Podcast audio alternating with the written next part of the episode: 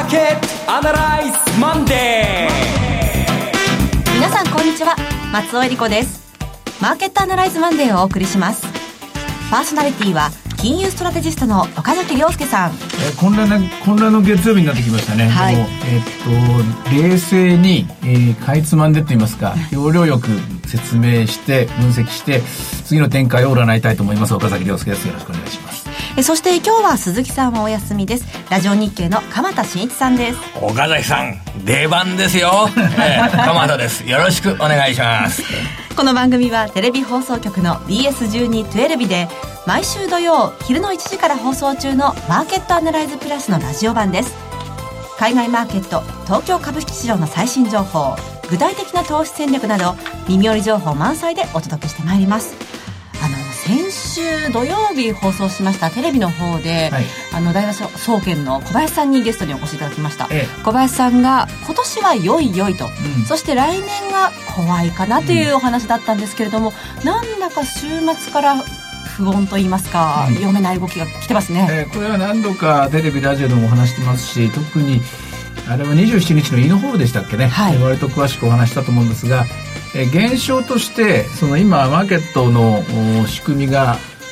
1987年に起きたブラックマネーの時ととてもよく似てるんですね、うん、まあ、金利の上昇金価格の上昇ドルインデックスの下落とかですね。であとまあ FRB 議長の交代。えー、まあ、あの、同じような構造だから落ちてるというよりは、一言で分かりやすく言えば、これで今まで長く続いたゴルディロックス相場、適温相場、イールドハンティング相場の終わりか、時代の変わり目なのか、なのか、ということに対する不安感ですね。はい、確実性が今、マーケットを混乱に導いている最大の原因だと思います。でもまあ、だからこそここで冷静に、まあ、見ていかなきゃいけないものがいくつかあるかなと今日はそこがテーマだと思いますね。はい、アメリカの方ではイエレン議長が退任して、うん、えー、パウエル体制がねそうですえー、明日朝からということなんでしょうか。まあ、アメリカのこの朝からですね、ね、今日、えー、今日これから数時間後に始まるんですが、はい、まあ早速何か喋るのかなみたいなところ何か喋ってほしいのかもしれませんけどね、株式市場はね。ねそのあたりも伺いたいと思います。それでは番組を進めていきましょう。この番組は株三六五の豊か商事の提供でお送りします。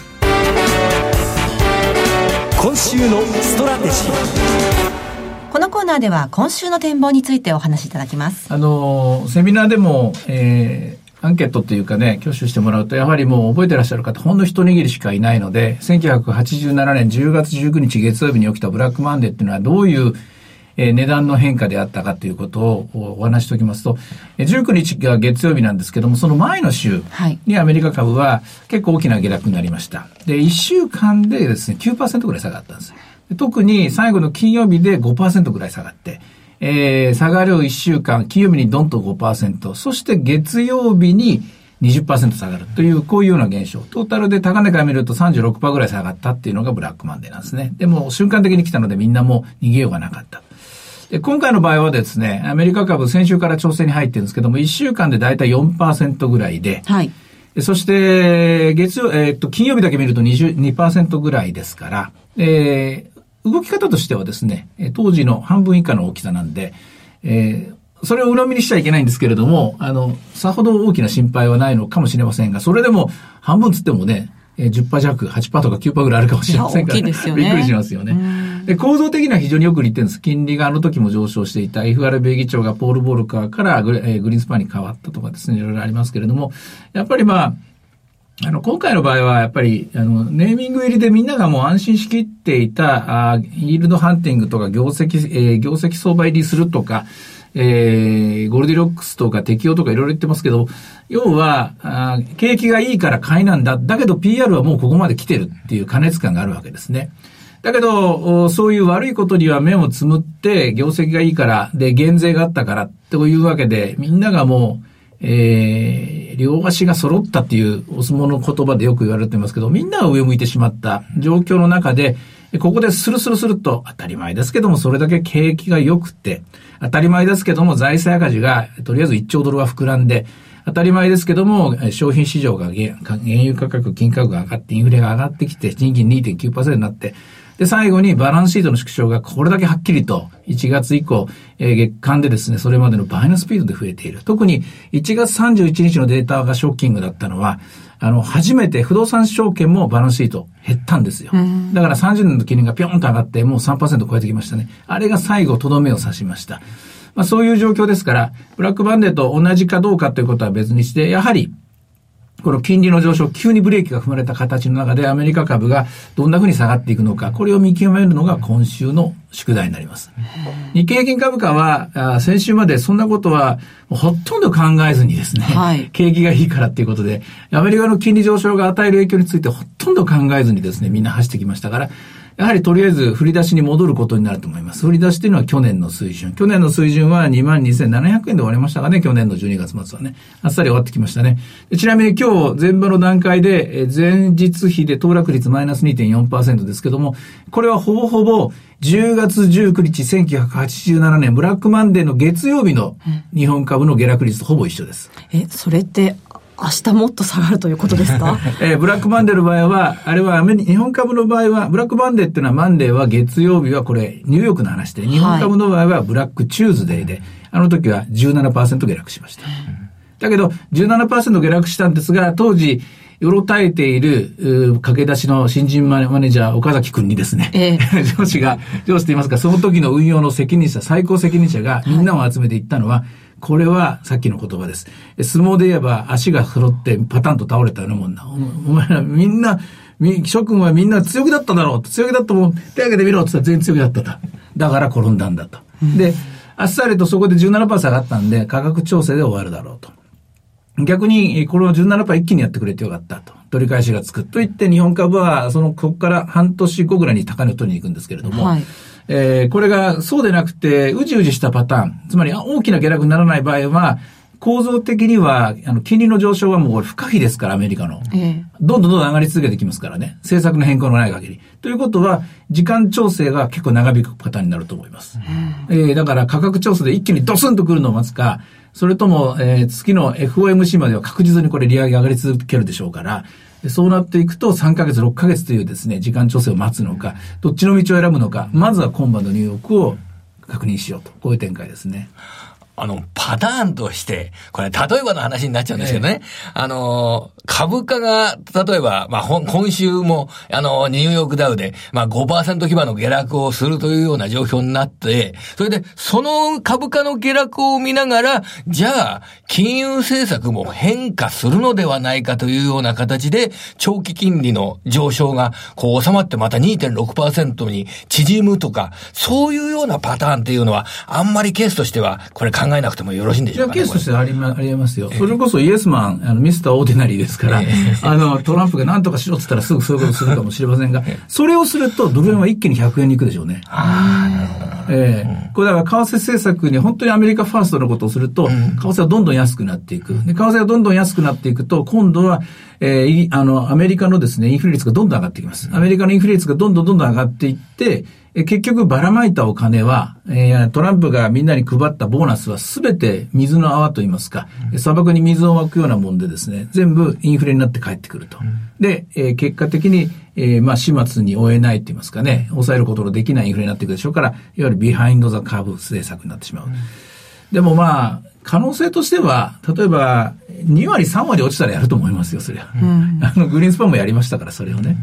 でも2割3割落ちたら、為替は1割2割落ちるっていうまた形でしょうからね。で、今の一番、ね、確率として大きいのは、3月の FOMC 利上げをすると思います。で、FOMC 利上げをすることで、えー、おそらくそこまではまだ金利が上がり続けると。おそらく数十年が3%超えてきて、まあ、30年が3.15ぐらいまで来るんですかね。はい、で、その時に30年の金利が3.15までなってくると、おそらく30年型住宅ローンが4.5とか5%ぐらいの方になってきますから、で、景気にブレーキがかかるのかどうかっていうところがポイントでしょうね。それでも大して景気が落ちないのだと。金利の上昇に対してですね。ということが認識がとどまると、これはまあ時間調整のパターンですけれども、うん、そこでまあ元の軌道って言いますかね、やわりとした軌道に戻ってくるというパターンでしょうが、いずれにしてもこれは、厄介な展開になってきましたから、はい、あの、それこそ先週まで、えー、調子乗ってた 見通しっていうのは全部やり直しになると思います。あの、金曜日に、はいあの、よくあの、金利の先物市場っていうのがあるじゃないですか。で、金曜日にニューヨークダウンがこう下がったっていうようなことで、その金利のあ先物マーケットっていうのを見ると、別にこれ、動いてないんですよね。あの、特にその金曜日の下げだけでは、あの、金融政策、利上げのピッチっていうのは変わんないだろうっていうような。90% FOMC 利上げするって見てますね。もうそれは動いてないんですけど、これは、あの、見ていく必要性というのはこれからあるんでしょうかね。それで金利、金融政策で FF レートが下がる、えー、あの、上がるようなピッチが、こう、低くなってくるっていうようなことっていうのは、まあ、株価の動きによってこれあり得るんでしょうかね。うん、それこそ、あの、さっき言った2割3割急に落ちるってことになったら、あの、これは何か声明を出すでしょうしね。で、FOMC も臨時で開かれることはしょっちゅうありますから。何かしら、えー方向の転換があるかもしれない。一つはフェデラルファンドの利上げペースを緩めるかどうか。これが一つ。もう一つはバランスシートの縮小のペースを緩めるかどうか。この両方、あの、両立てありますからね。あの、やる作戦としてありますから、えー手段は豊富になっています。いくらでもやれると思います。ただ、その意見をまとめれるだけの手腕が新しい議長にあるかどうかです。まだなったばっかりですもんね、そうですよこれ。ねあ、それで、先ほどのそのブラックマンデーとの類似点っていうのが非常に今回もまだ重要になってくるわけですね。すね。はい。お話伺ってると、こう、なんか、ゾゾゾゾっとしてしまうんですけれども。でもこれが元々の、元々の金融市場ですよ。そうなんです、ね。だから今までのゴールデンロックスが皆さんパラダイスにいたんですからね。あのパラダイスを作ってくれたのがイエレン議長ですよ。はいでそのイエレン議長を蹴飛ばして追い出したのがトランプ大統領なんで、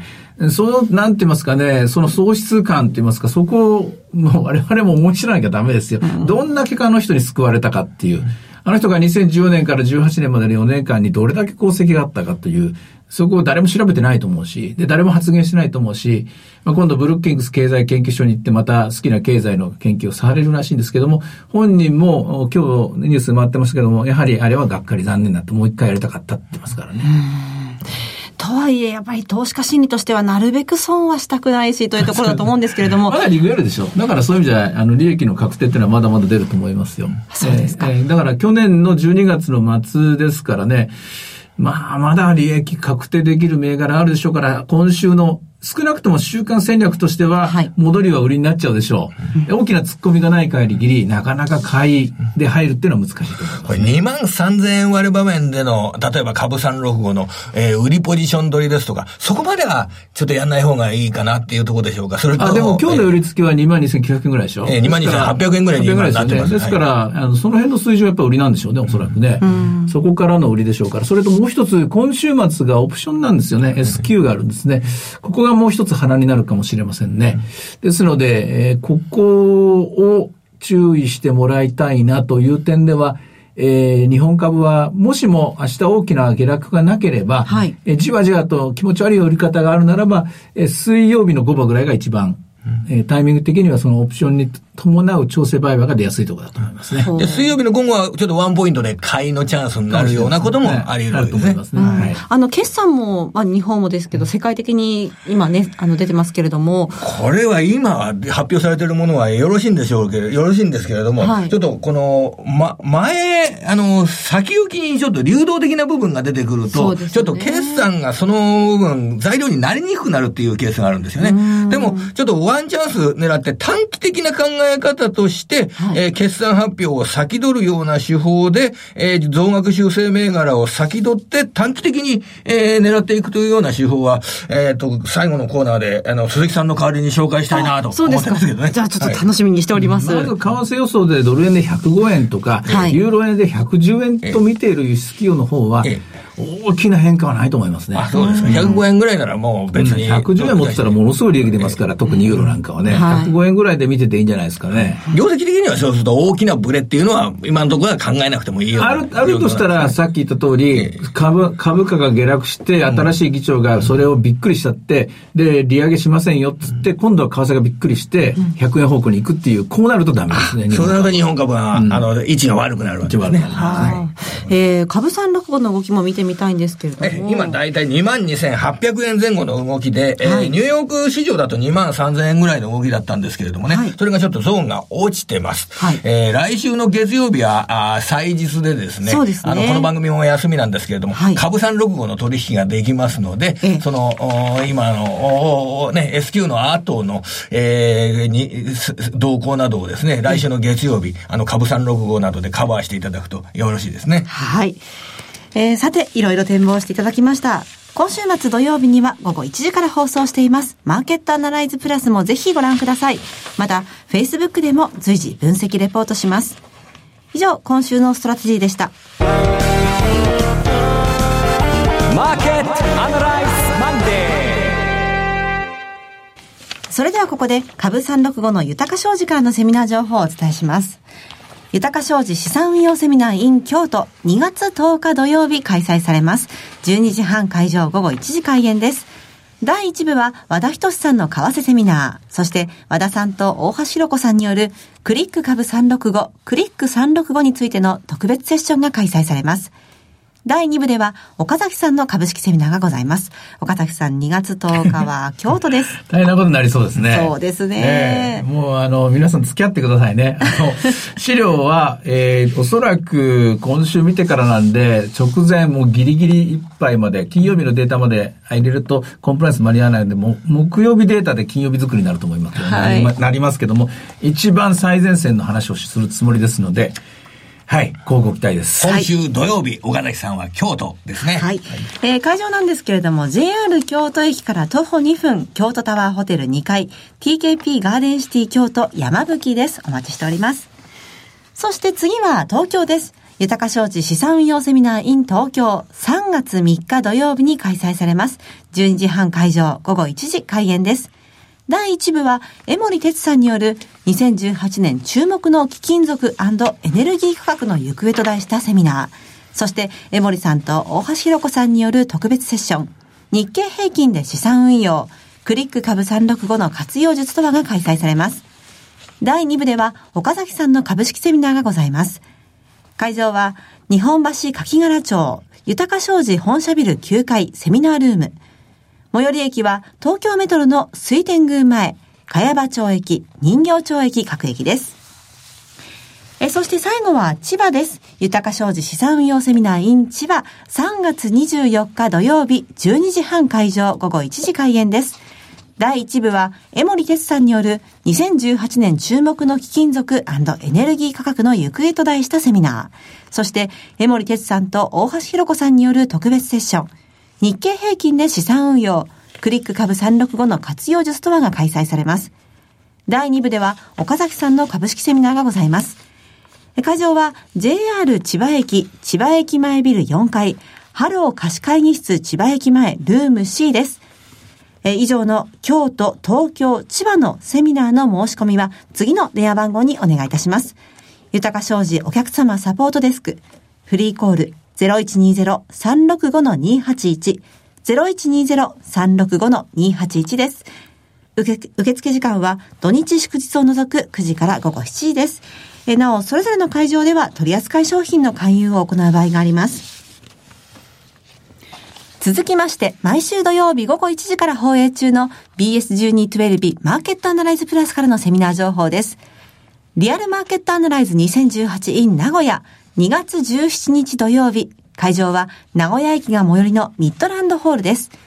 BS1212 のマーケットアナライズプラスのホームページから応募フォームにご記入いただくか、お電話でご応募ください。電話番号は0120-935-199 0120-935-199です。こちら締め切り本日となっております。えそしてもう一つ、再び東京での開催です。題して、リアルマーケットアナライズエクストラ 2018in 東京。今回は初めてセミナーにいらっしゃる方、またこれから投資を始めてみたいと考えている方に向けたセミナーにしたいと思っております。日時は2月24日土曜日。会場は東京メトロ銀座駅、東銀座駅、都営浅草線東銀座駅が最寄りの銀座フェニックスプラザです。マーケットアナライズプラスのホームページから、リアルマーケットアナライズの応募フォームにご記入いただくか、お電話でご応募ください。電話番号は0120-953-255 0120-953-255です。締め切りは来週月曜日、2月12日月曜日です。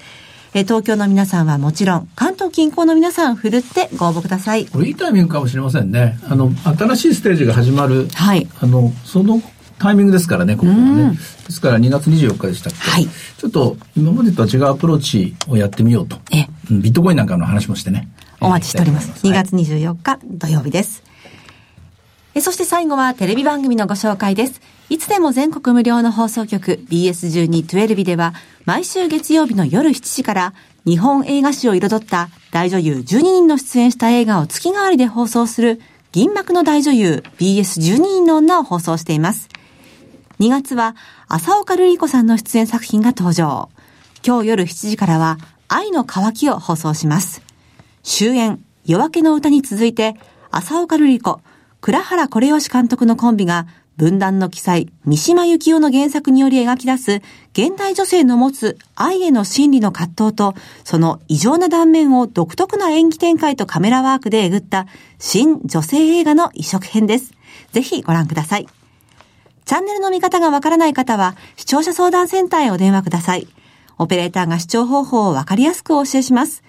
03-5468-2122 03-5468-2122 BS1212 視聴者相談センターまで。フォローアップアナライえ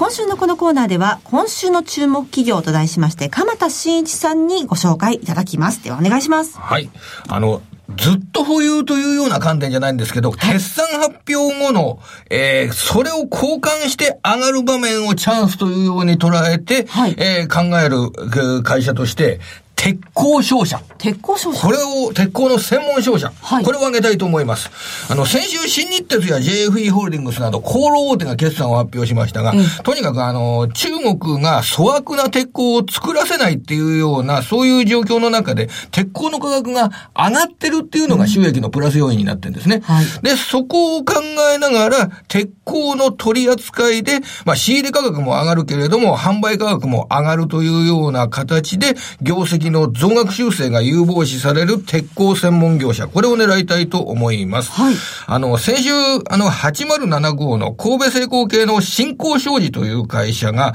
情報修正を発表したんですが、この情報修正の営業利益のレベルが50億円レベルだったものが81億円に5割以上増額修正されるというような状況になりました。はいえーこのあたりを考えて、まだ、あの、業績の増額修正がされていないような鉄鋼専門商社が、決算発表のお後に、はい。えーそれを交換して上がるんじゃないかというような意識で、えー銘柄を考えるというような形で、えー7414の小野健っていう会社とか知りませんでしょ？あの社長さんが小野健って名前なんです。小野健っていう会社の名前なんですけどね。あとは8065の佐藤商事。はいそれから8078の昔からからあの知られた会社ですけど、阪和工業ですとかね。とっつきましたよねあの、鉄鋼専門の商社。ただ、これですね、はいなんか中国の政策とかが変わるとええ、これ、あの、また業績が変わりますから、はいあの、短期的な、はいあの、3月え半ばぐらいまでの、あの、ちょっと観点で捉える株としてですね、見ていただくと嬉しいございます。いやー鈴木さんとまた違った観点で 面白いですね。またお願いいたします。はい、こちらこそ。えーさて、マーケットアナライズマンデー、そろそろお別れの時間です。ここまでのお話は、岡崎亮介と。鎌田新一。そして松尾恵理子でお送りしました。